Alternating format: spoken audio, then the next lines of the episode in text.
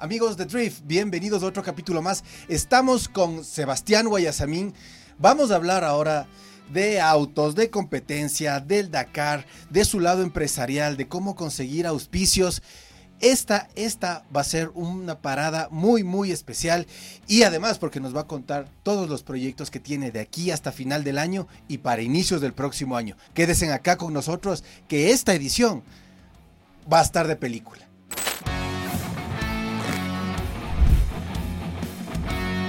Autos, motos, tecnología, movilidad sustentable. El podcast Drift. Desde los estudios Force, Ecuador. Comunidad Force, bienvenidos a otro capítulo más de Drift. Estamos transmitiendo desde los estudios principales en Quito, Ecuador. Tenemos el gusto, el placer y el honor de tener aquí en los micrófonos y en las pantallas de Force Ecuador a Sebastián Guayasamín. Yo creo que uno de los pilotos más destacados a nivel internacional en el off-road y una faceta súper, súper innovadora también, además súper interesante que es el tema de su faceta empresarial. Sebastián, bienvenido a los estudios de Force Ecuador. Nada, para mí un placer, un placer estar en estos lindos estudios que han tenido. Primera vez me habían hablado mucho los deportistas que han venido, eh, del, eh, bueno, y aparte vemos en redes sociales el, el contenido y en estos foros que están haciendo también, así que felicitaciones también a ustedes por haber llegado al Ecuador con tanta fuerza. Muchísimas gracias, muchísimas gracias por acompañarnos. Has hecho un pit stop aquí en en los estudios de Forbes. Este, y bueno, Sebastián, en estos nueve años seguidos de haber participado en la carrera más extrema, más difícil, chuta y más peligrosa del mundo, ¿cómo haces tu evaluación al estar casi, casi al cumplir una década de esta carrera? A ver, bueno, primero no fueron eh, seguidos. Tuve una, sí. una, interrupción en el 2000. No corrí el Dakar 2016 porque mi segunda hija, Alegría, nació el 21 de diciembre y la carrera del Rally Dakar empieza el primero de enero. Bien. Entonces, eh, cuando hablamos eh, de, de, esta retrospectiva, ¿no es cierto?, de nueve años, nueve, nueve, ediciones del Dakar, creo que la parte más importante que me ha acompañado, y yo siempre hablo de, de cuando me invitan a hablar a universidades y a empresas, les cuento que, que es un deporte oneroso. Creo que hemos logrado que el, el, el que mi proyecto y mi equipo sea sustentable, yeah. y que estemos un proyecto sostenible, que efectivamente cada año reconseguimos los recursos, y, pero siempre hablo yo de este primer auspiciante. que es cuando empecé la, mi carrera deportiva. Me acuerdo cuando empecé a soñar en ir al Dakar, me fui a una conferencia de un amigo que se llama Emiliano, que daba justamente para prepararnos a los entusiastas de cómo ir. ¿Dónde no, era esta conferencia? Está aquí en Quito. Ah, aquí, aquí en Quito. Quito es un chico ecuatoriano chileno eh, que nos venía a contar cómo, cómo, se hace, cómo se hace un proyecto para correr el Dakar. Y lo que nos decía es eso, a ver, chicos, o sea, sí, sí, cuesta mucha plata y un esfuerzo físico, un esfuerzo psicológico, pero lo primero es, eh, es la familia. O sea, me decía, si tú en tu casa no están de acuerdo en esta profesión a la cual tú te quieres dedicar, es muy difícil que lo puedas sacar adelante. Primero porque dentro de la misma competencia son, el Rally Dakar son dos semanas eh, de competencia donde tú estás sobre el auto eh, 12 horas y, una, y un despiste, la mente empieza a soñar y, y por ahí, si tú en tu mente tienes... Una ese, concentración total. Sí, y si, pero si estás, tiene una, una pizca de preocupación de que en tu casa no aceptan que tú estés ahí en esa carrera, puede generarte un despiste y puedes terminar muriéndote porque te puede ser un accidente grave. Entonces, desde la tranquilidad que te da que tener a tu familia, que es tu primer sponsor, y, y lo segundo, que es ese auspicio eh, emocional de que llegar a la casa y que todo el mundo esté orgulloso y que te, y porque son los que realmente se aguantan esos madrugones de, de, de, las despertadas. Ahora voy a correr el mundial en Marruecos, me voy casi 20 días, no estoy en el cumpleaños ni de mi hija, ni de mi primera hija, de mi señora, porque los dos me coinciden con el mundial. Entonces, que si no aceptan, entonces yo creo que volviendo a la pregunta que me decías, uh -huh. ¿qué, ¿qué, es lo más, um, o sea, haciendo una retrospectiva de tantos años corriendo el Dakar, eh, yo primero siento que, que he logrado vender el proyecto en mi casa, que son las que me han acompañado eh, y después de eso, una vez que, que todo el mundo está comprometido, porque también creo que el trabajo en equipo es importante y tener ese equipo en tu casa primero que te acompaña. Uh -huh. eh, que te sustenta, ¿no? Claro. Y con eso todo es posible. O sea, de, después de eso, ya, de eso, ya es fácil. Y después, en, la, en esta segunda etapa, Sebastián, ¿cómo estructuras este proyecto? ¿Cómo armas? Sabemos, sabemos que tú eres de un, eh, eres un empresario también, que has hecho estudios en, en, en, gerencia, en administración de empresas. ¿Cómo estructuras tú tu propio equipo para correr? ¿Por dónde empiezas? Eh, ahí, es, justo, hay, un montón de análisis y estudios eh, que demuestran que, el deportista que tiene un background o tiene una, un perfil académico siempre tiene mejores resultados deportivos. O sea, no importa lo que hagas. O sea, y esto es en el tenis, en la NBA, en el ciclismo. El deportista que tuvo eh, la oportunidad de, de, acabar la universidad siempre tiene un mejor resultado deportivo porque sabe mejor administrar sus recursos. O sea, yo creo que es importante eh, entender que, que yo al menos en el, imagínate, en el automovilismo que es un deporte tan caro, ¿cierto? Que requerimos tanta plata, eh, si no se plantea un proyecto que sea sustentable, yo pago un montón de impuestos. O sea, eh, desde la parte del SRI, de cómo me, me, siguen los del SRI, porque saben que ya, ya, facturé todos los auspicios y están ahí listos para, para cobrar los impuestos. Eh, yo doy un montón de empleo y yo también tengo que rendir un montón de cuentas. Yo he trabajado con auspicios del Estado donde a los cuales yo tengo que primero hacer una calificación como proveedor, después tengo que presentar unas garantías de seriedad de oferta, una garantía de fiel cumplimiento de contrato, y si me llevo la plata y no corro el Dakar, eh, también eh, te pueden caer encima. Te exige la ley. Eso es lo que exige la ley, es lo que exige la Entonces, tú tienes que tener conocimientos legales, conocimientos contables, conocimientos, yo me acuerdo, mi proyecto nace de, de, una ilusión, me acuerdo que a mí siempre me gustaba eh, las motos, los cuadrones, es el típico que todas las navidades a Papá Noel, vea, por favor, la moto, pero claro, como yo era bien mal creado, tampoco me, me merecía nada. y fueron... Eh, carbón te dejaron. Claro, claro. aparte en esta época, ¿qué quieres? Moto, pistola. claro, claro, claro dímelo a mí. dímelo a mí. Oye, pero por ejemplo, cuando mm. empezaste tu primer proyecto para correr a, un nivel profesional, me imagino yo que hiciste una evaluación de todo el proyecto y dijiste, necesito tanto. ¿Cuánto era ese primer capital que tú necesitabas para empezar? Y si es que te acuerdas, ¿quién fue el primero que te dijo, sabes que te voy a apoyar con este poquito, pero ahí voy a estar? Ya, a ver, entonces, y, tomando en cuenta la, audiencia, linda audiencia de Forbes, que siempre están ahí pendientes, les encanta las cifras, les vamos a contar todas las cifras hoy día. Todo lo que quieran preguntar, estamos abiertos. Em, el, el Dakar, o sea, primero nace de un estudio de mercado.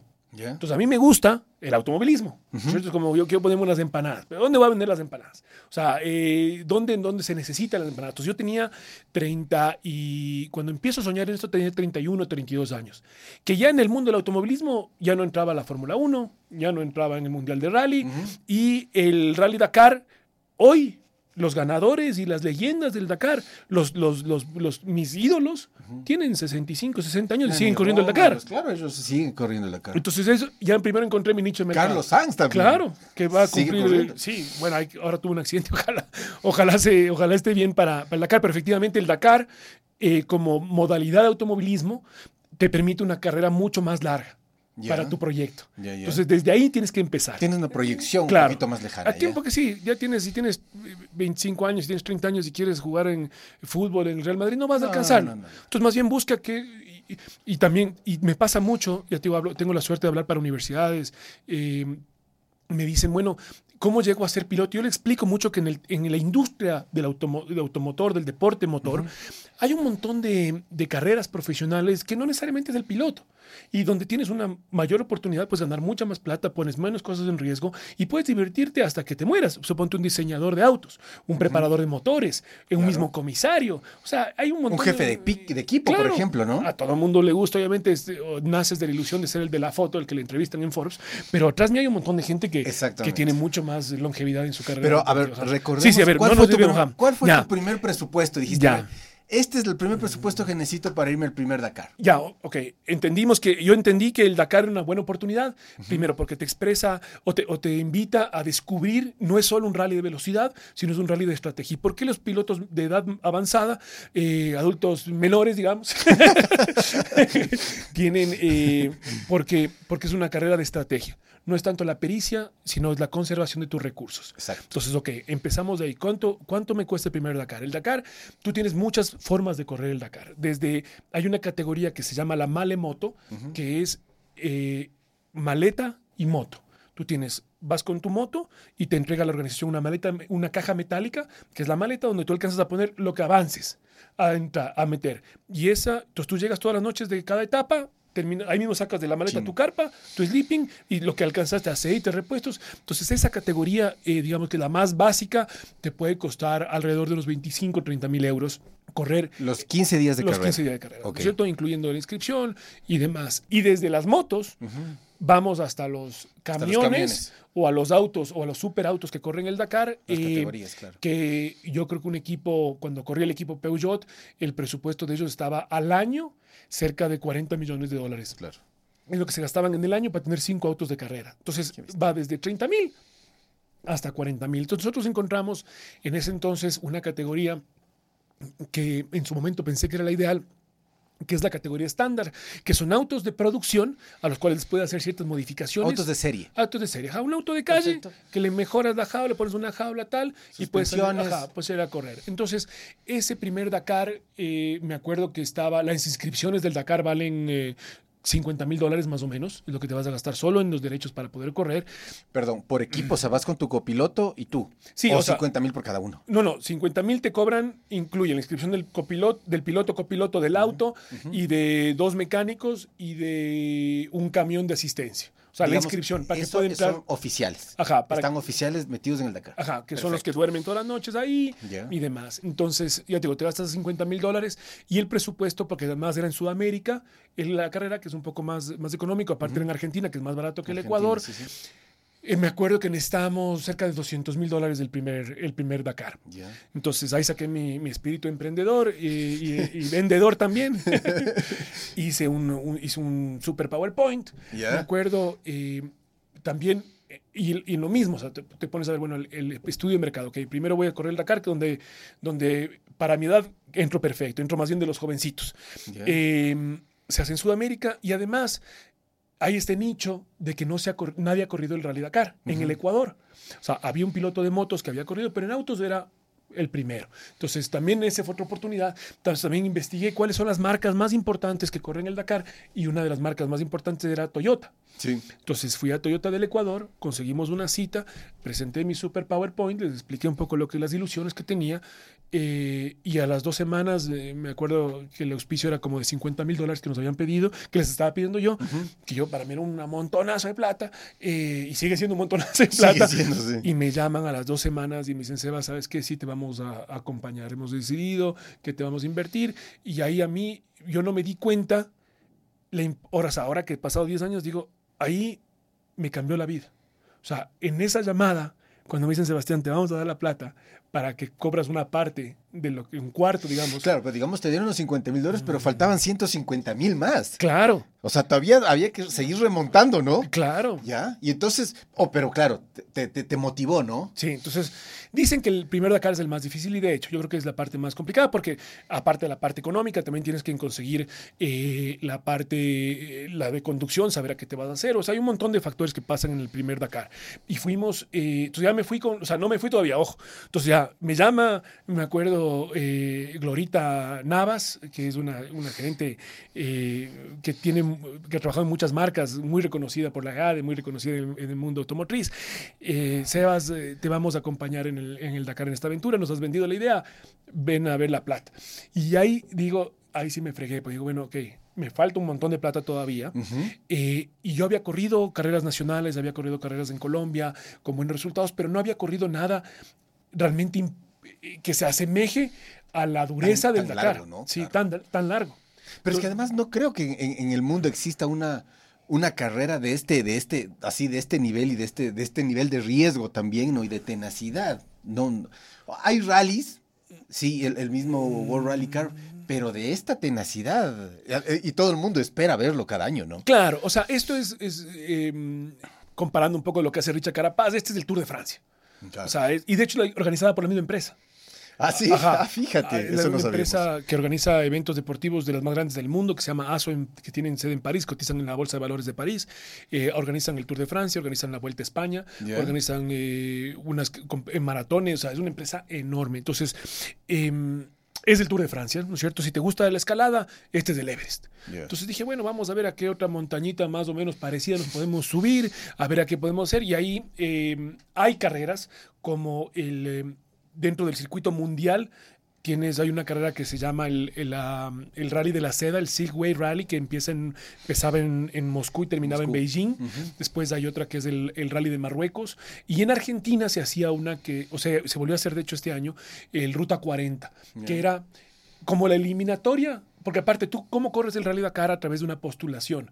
Tú mandas, como para la universidad, mandas tu currículum, quién eres, y dependiendo de tu nivel, ellos hay, tienen otros, otros parámetros de calificación para aceptar pilotos.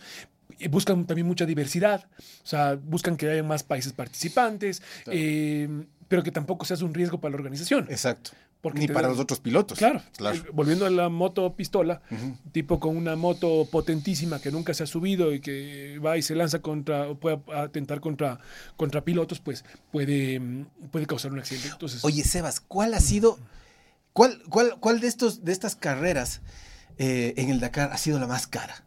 La que, la que te he dicho, chuta, esta, esta sí tocó remontar todo el tema de presupuesto, no sé, por, por, por la dificultad, por la lejanía. Recordábamos, justo ahora que tú decías, salían de Buenos Aires, se corría antes acá en el continente sudamericano la, el, el- el Dakar.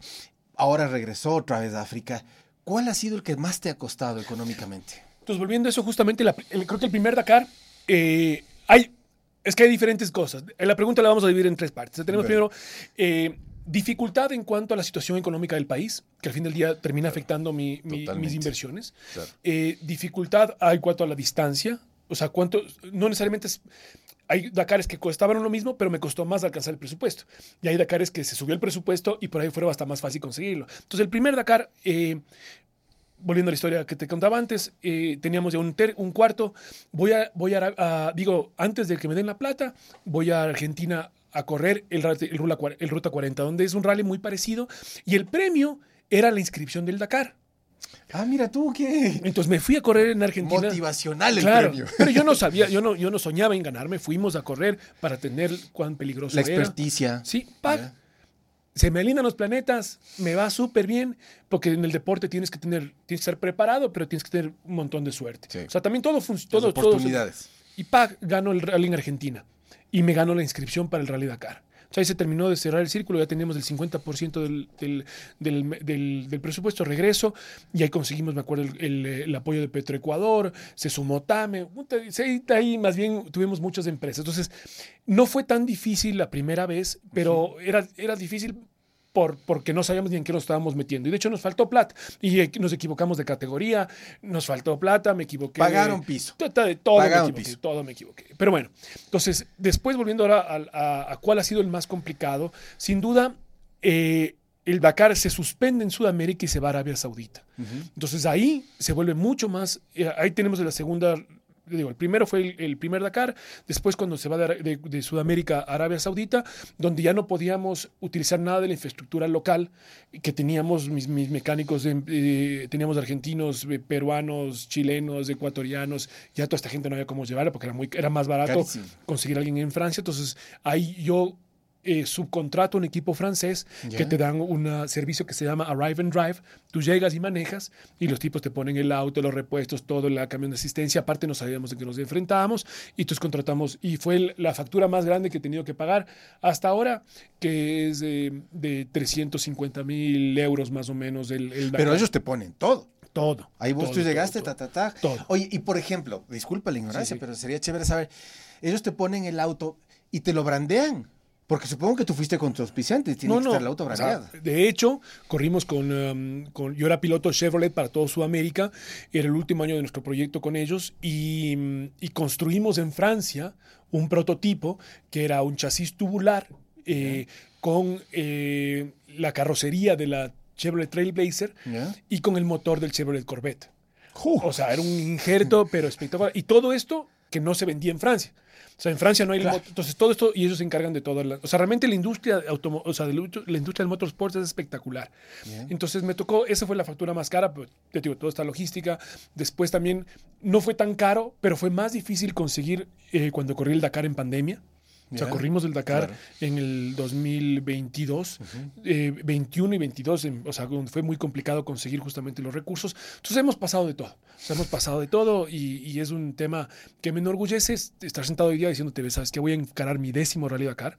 Además, el, el Dakar tiene una categoría que se llama Dakar Legend, que solo son a los que han competido 10 veces. Entonces, no fui solo el primer ecuatoriano en participar, sino que además soy el primer ecuatoriano en cumplir los 10 años de Pero además, el- uno de los pocos ecuatorianos también está en el top del ranking de, la- de, de- de- de este, de este tema del Dakar.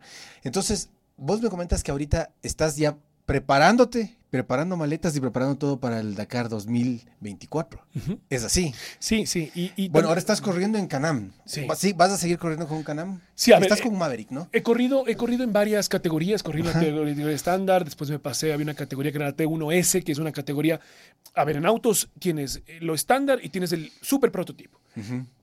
Y eh, había una categoría como intermedia, medio estándar, medio prototipo, que se corría en Sudamérica, en esa logré cuarto lugar en mi categoría en el 2019 y ahora eh, con el tema de la pandemia, justamente yo iba a correr el mundial con otro equipo, equipo Polaris, y, y nada, fui a correr, me acuerdo, el la primera fecha del mundial en, en Qatar en el 2020, esto es en febrero, eh, tuvimos un problema con la gasolina, se incendia el auto.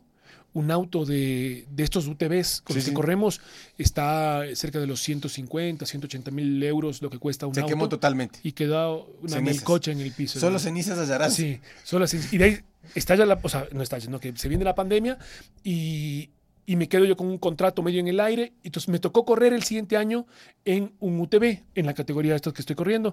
Y es una categoría divina, porque eh, somos 120 autos y casi todos tienen el mismo cilindraje. O sea, todos tienen el mismo cilindraje, casi todos somos la misma marca de motor.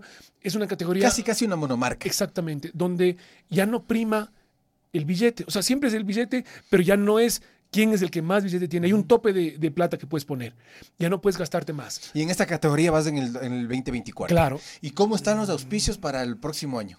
Muy ¿Cómo bien. van? ¿Cómo muy van? bien, a muy esta bien, muy altura, bien. del, a Sí, esta sí. altura del año. Sí, o sea, primero, eh, en lo personal, tú tienes que tener esa convicción de que este proyecto funciona. O sea, yo realmente si no pudiera, si no pudiera, si no sintiera que, pu- que, que puedo avanzar, a lo mejor ya dejaría de correr. Si cuando pensamos en... eh, hace unos, justo en pandemia también me, eh, Iván Vallejo, que es mi amigo, me invita a subir el Cotopaxi. Entonces, eh, no sé si tú has tenido la suerte. Él a pie y vos en moto. no, pues hasta cierto, hasta cierto eh, altura te da el motor y después empieza a fundir. Tú, na- tú empiezas el Cotopaxia, a escalar el Cotopaxia a las 12 de la noche, sales del campamento. Exactamente. Eh, caminas por 5 horas y media, que es cuando empiezan a ver los rayos del sol. Yo tengo aparatoso, tengo vértigo. Entonces, bueno, el, el- me dice el, el Iván, Sebas, tranquilo, yo vamos a avanzar hasta las 5 y media, no vas a ver nada, y de repente te va a tocar enfrentarte a tu vértigo una horita, una horita y media, según el ritmo que tengamos. Entonces, eh, salimos en la noche, a las 5 y media sale el sol, eh, y es donde me encuentro en mi etapa deportiva. Ya hice esas horas de noche. Ya estuve en el, ya, ya me costó tres años terminar el Dakar. O sea, yo empecé el proyecto y no lograba terminar. Fue mi tercer Claro. año que logré terminar. Puesto 120, puesto 80, puesto 60. Y en mi carrera deportiva estoy donde ya está saliendo el sol. Y si bien veo para atrás todo lo que hemos subido, también alcanzo a ver la cumbre. Ese es, es el momento en el que me encuentro. Estoy octavo en el mundo. Y eso también se transmite a mis auspiciantes, volviendo a la pregunta. O sea, ¿cómo están tus auspiciantes? Eh, están muy motivados, muy motivados, eh, sienten, creo que ha sido el año donde más fácil se me ha hecho conseguir el presupuesto. Para esto, eh, les comento, amigos, Sebastián es un eh, gran motivador, da charlas a estudiantes en universidades, un gran motivador y se siente, se siente esa energía que emana Sebastián. Bueno, volviendo y justamente como para, para terminar, me hiciste el comentario de que también vas a correr en Marruecos. Claro, entonces eh, ya vas entendiendo también cómo funciona la preparación. Yo sueño, me levanto todos los días de entrenar pensando que voy a ganar el Dakar. O sea, si no me lo creo yo, no se lo cree nadie. Y creo que eso es lo que les transmito a mis auspiciantes. Eh, tenemos hoy eh, tenido auspiciantes. De hecho, justo estamos filmando una miniserie que vamos a salir con, con, con los, el- revivir los 10 años del Dakar. Ah, qué Y he chévere. tenido, ahí estábamos viendo la lista de los auspiciantes, desde empresas de Chevrolet, de Toyota, empresas grandes, hasta agencias de viaje. Todo suma. Una empresa que hace, hace pisos, hace pisos industriales, todo el mundo me ha apoyado. Qué chévere. Entonces, y ahora estoy mucho más contento porque, porque estoy octavo en el mundo, soy piloto prioritario de la FIA. Nunca nadie del Ecuador ha llegado a estar eh, dentro de una lista prioritaria de la FIA, que son, digamos, los, los, de los PEPA, los PEP. Entonces, estoy ahí orgullosamente después de, eh, de, nueve años de Dakar.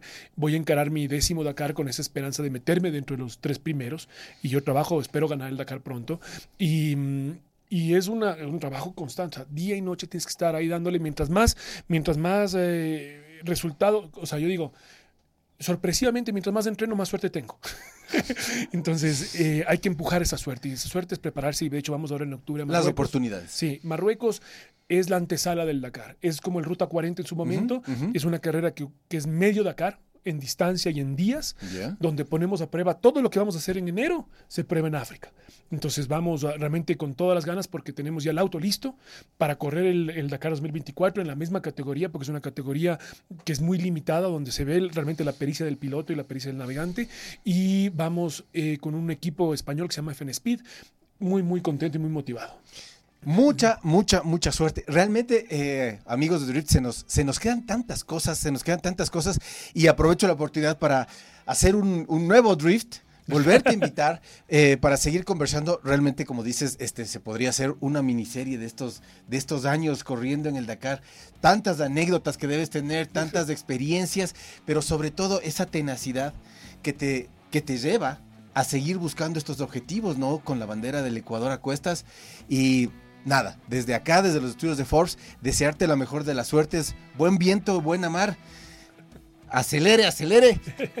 Y vamos, este, pendiente una nueva cita con Drift para seguir conversando. Y amigos de Drift, nunca se olviden, este, si van a beber, no conduzcan, no se atrasan a ningún lado. Vayan despacio, que en casa están los que más nos quieren y los que nos esperan. Muchísimas gracias, Sebastián, por haber estado en los estudios de Force Ecuador.